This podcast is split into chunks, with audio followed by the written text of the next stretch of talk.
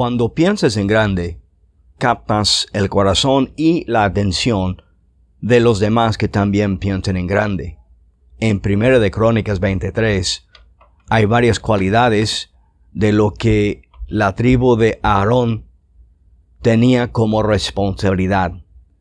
En versículo 30 de 1 de Crónicas 23 dice, cada mañana y cada tarde debían estar presentes para agradecer y alabar al Señor.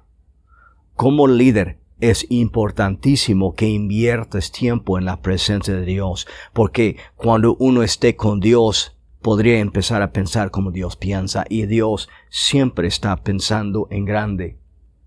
Es clave en tu vida para empezar a elevar tu pensar. Si tú quieres crecer en grande, tienes que empezar a pensar en grande. Y eso es como uno puede alcanzar más de su máximo potencial.